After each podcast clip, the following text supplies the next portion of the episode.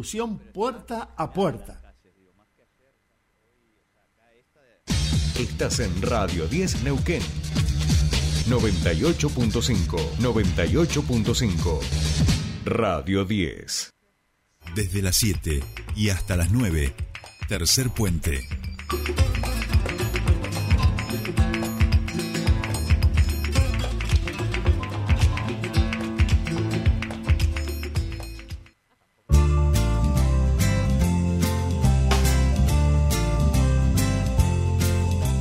Ya estamos aquí, 8.48 minutos de esta calurosa mañana en toda la República Argentina. Menos 6 grados dicen este, los termómetros a esta hora en la ciudad de Neuquén. Pueden creerles, pueden no creerles, pero cuanto más sigamos hablando del frío, más frío vamos a tener. Vamos a empezar a introducir el eh, concepto, el concepto de que el frío es psicológico. Ajá. Es psicológico no está en tu mente, no en tus no dedos. No hace frío, no hace frío, no hace frío. Ni en tus deditos de los pies ni de las manos. El frío es psicológico. Está en tu mente. Me empezó a dar calor, me empezó a dar ¿Viste? calor. ¿Viste? Estás en una hoguera, estás en el calor. ¿eh? Estás, eh, estás viviendo ahora ya. Es como ya- los placebos. Exacto. Sí, algo así, algo así. Claro, es Bueno. psicológico, el placebo Eh, es eh, el, psicológico. el placebo psicológico, exacto, exacto. Pero digo, El es como un objeto que uno se pone como diciendo, ¿viste? En este caso ya no no hace falta ni, ni, ni objeto. ¿Cómo estará a esta hora de la mañana en su oficina nuestra querida Alejandra Rodríguez Carrera, directora provincial para la igualdad de aquí, de la provincia de Neuquén? Buenos días, Ale, ¿cómo estamos? ¿Todo bien? Buenos días, sí, la verdad que acá a- habría que decirle a, a- a la oficina esto de lo psicológico, porque la verdad que cuesta calentarse con los aire acondicionados, pero bueno, este por ahí con el calor humano, viste, que somos, estamos medio apretaditos y apretaditas acá, empezamos a, a sentir un poco de calor, así que, Bien. pero nada, bien, qué sé yo, bueno, poniéndole ganas y energías positivas a, a esta mañana fría. E- Es, cierto, la diversidad, los compañeros de diversidad le ponen color y calor ¿eh? a la política pública y eso es importante eh, más en estos tiempos. Ale, eh, tenemos que hablar con vos hoy de, lamentablemente de un tema que se viralizó durante la semana, lo, lo hablábamos este, en estos días con, con Sole, este ataque transfóbico en vivo en mitad de, de una entrevista de, de un viandante, vamos a decir, este que pasaba por, por ahí y que nos recuerda que estas cosas lamentablemente siguen pasando todos los días. Si le pasa a la gente más importante, más famosa, como siempre decimos, ¿qué queda para este, la persona más, más común, no? Sí, a pesar de, viste, esto que decíamos recién, ¿no? De, de las cosas lindas y a pesar de las cosas lindas nos pasan esas cosas, pero nos pasan y, y eso nos tiene que llamar a la reflexión. Ahí la, la actriz decía en la nota, estos discursos de odio nos tienen que llamar la atención, nos tienen que hacer pensar, ¿no? Que no todo está tan Pink Floyd, como dice una compañera, y tan arcoíris en, en nuestra Argentina. Hay discursos de odio, hay gente con mucho con mucho resentimiento acerca de que la diversidad eh, ha ganado un lugar eh, que, nunca debió perder, ¿no? Esto de que la visibilidad de los colectivos, fundamentalmente el colectivo trans, se ha, ha, eh, ha quedado en la Argentina para siempre, ¿no? Esta impronta de que tenemos actrices trans tan importantes como Mariana, como Lizzy, como Flor de la B, como tantas otras quizás que no son tan conocidas, pero que están irrumpiendo hoy en la televisión, en el teatro, en el cine, en el mundo entero. Y esto trae, por supuesto, discursos eh, de odio, hostigamiento, lo dijo la propia actriz, esto muestra el hostigamiento que sufrimos las mujeres trans o las personas trans, Bien. el acoso, la violencia. De manera que lo que tenemos que hacer es actuar, ¿no? Por eso desde los lugares que ocupamos son necesarias redoblar los esfuerzos en términos de política pública, de capacitación, de, de, de- de discutir y trabajar esto en la escuela, en, el trabajo, en la casa, la familia, ¿no? Creo que ningún, en ningún hogar de ningún argentino o argentina tiene que haber un, un, un, este, un espacio vacío donde no se discutan estos temas porque tenemos que llamar a la reflexión porque hay gente que hoy pretende eh, el poder, en ostentar el poder en nuestro país, como Javier Milei, como otros y otras que cuando hablan eh, el odio está presente permanentemente en su discurso. ley el otro día dijo, no voy a pedir perdón por tener pene, al Ministerio de Mujeres, Diversidad y Géneros hay que eliminarlo, a la ministra de Mujeres hay que, hay que echarla, eh, y, eso tiene que ver con odio, y hay gente que hoy banca mi ley, banca estas ideas, y son muchos jóvenes, y la verdad que nos da mucho miedo que, tengamos que retroceder en cosas que hemos avanzado, y me parece entonces que eh, y que todos los canales de televisión tengan que eh, sacar un, comunicado repudiando esto, que las radios, que, que los diarios, porque si no lo hacemos estamos dando lugar justamente a que estas ideas penetren en la vida de todas y todos, ¿no? Tal cual, tal cual. Me quedaba pensando mientras te escuchaba que creo que no, no logramos, digo, eh, construir una, una respuesta política todavía a, a, esta, a, esta ideología, vamos a decir, eh, no sé si novedosa, pero sí que, viene a refrescar, eh, pero que efectivamente que, que, se aglutina desde el resentimiento, digamos, ¿no? Porque lo que vemos en esos discursos permanentemente y lo que termina, digamos, generando estos ataques de odio es que durante todos los días, 24 horas al día, vos estés escuchando que fulanita no sé qué, digo, entonces después reproducís esa bronca, pero me da la sensación que todavía no, no, no logramos encontrarle la vuelta a cómo frenar esto, eh, si se puede frenar, porque en definitiva eh, no sé, digo, es un señor que camina por la calle, o sea que hay, hay un sector de la sociedad, en esta sociedad que está tan, tan atomizada, que, que tiene esta forma discursiva, que, que hay este resentimiento, pero que, que, no sé si, no sé cómo se puede avanzar, digamos, sí, en, términos más, eh, eh, más de mediano plazo, en cambios culturales, en las discusiones, en esto que estamos haciendo, lo sé, digamos, en ese sentido, pero de una manera más clara, más firme, más, más rápida, ¿no? Bueno, hay herramientas. Nosotros acá, el otro día tuvimos una reunión, por ejemplo, en la legislatura con el presidente del bloque del MPN y con la presidenta del bloque del Frente de Todos, porque tenemos un proyecto que todavía no ha sido tratado, que es la creación del Instituto Provincial para la Discriminación.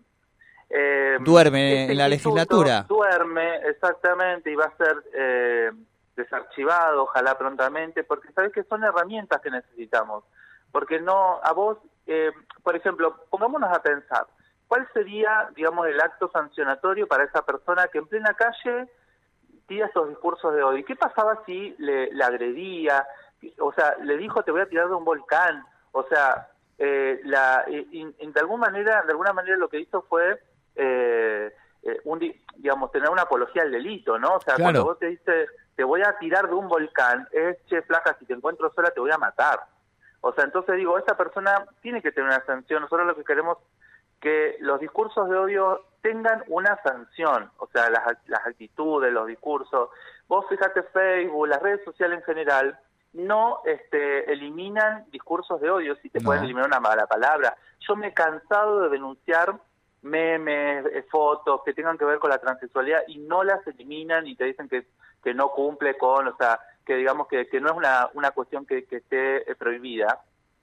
Y yo creo que la Argentina, pese a que, digamos, a los medios de comunicación no les guste, que no que la libertad de expresión no me importa porque son discursos de odio y tienen que ver con la discriminación, me parece que tenemos que desde el Estado tener estas herramientas para poder normativizar esto, porque no no está bueno, no está bueno que, que esto sea libremente, ¿no? Que mañana yo pueda compartir una foto mía, diga, esta es transexual, que no sé qué, que no sé qué, y que Facebook no la elimine, que, que el Estado no haga nada, entonces digo, tenemos que también generar estas herramientas porque esto eh, va calando, ¿no? Eh, vos fíjate, en, Facebook hay una publicidad paga, no sé por quién, de un diario de Inglaterra que dice que en Inglaterra se prohíbe la participación de mujeres trans en, en las competencias deportivas.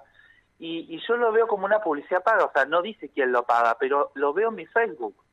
Y, y veo que, que gente permanentemente está comentando y compartiendo y adhiriendo a eso, porque en el fondo, ¿cuál es el, problema? El problema es que tenés odio, ¿me entendés? O sea, no es otro.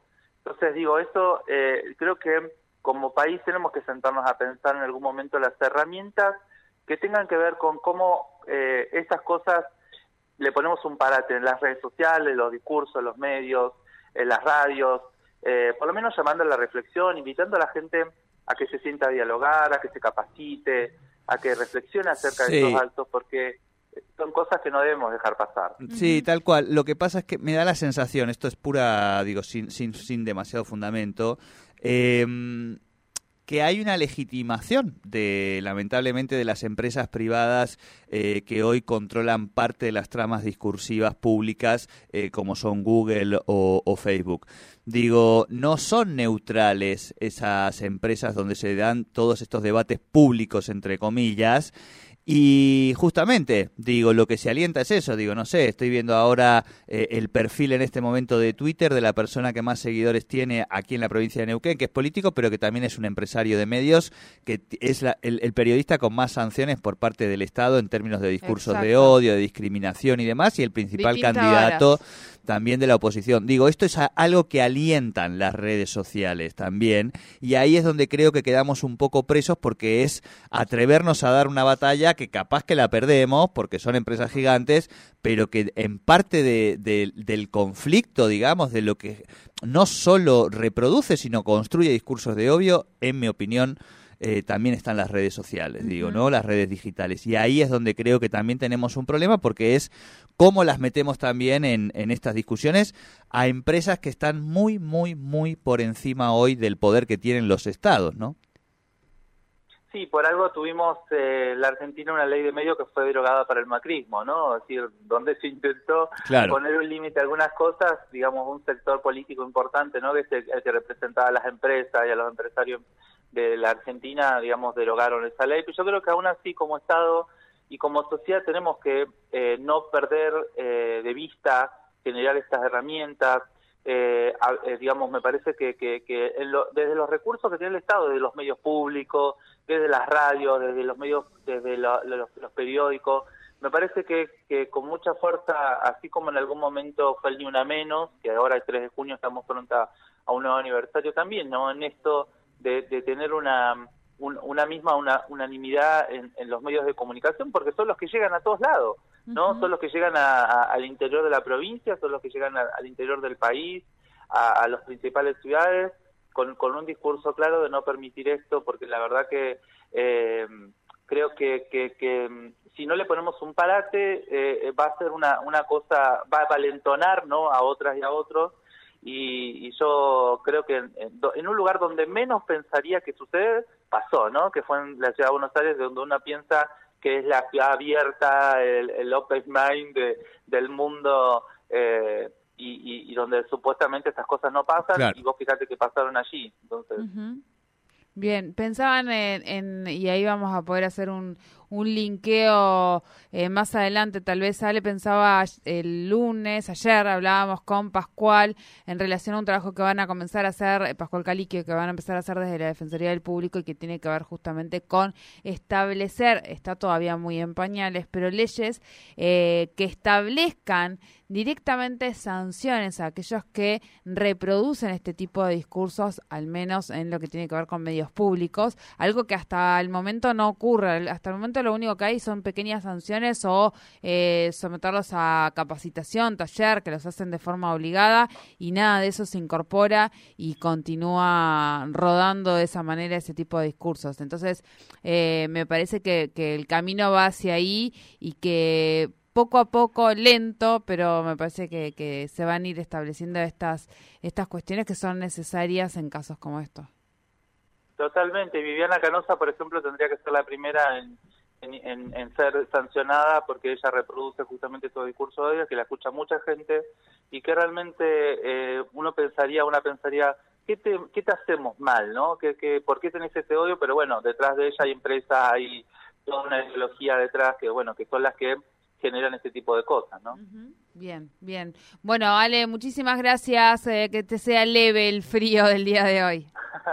gracias y que te, ustedes también terminen bien el día. Un abrazo a los dos. Un, un abrazo. Hablábamos con Alejandra Rodríguez Carrera sobre, bueno, eh, a partir de lo que ocurrió con la actriz Mariana Gervasio Peña, quien sufrió este indignante episodio de discriminación en la vía pública, eh, donde se visibiliza el hostigamiento que en realidad ocurre en lo cotidiano, bueno, nos, nos pone a pensar y a ver cómo, cómo revertimos este tipo de situaciones. Y ya tenemos en la mesa a quien va a continuar con ustedes al aire hablamos de que nuestro querido Nico Naves. ¿Cómo va? ¿Todo bien? Buen martes. Bien, muy Nunca bien. dije esto, buen martes, pero me levanté bien hoy.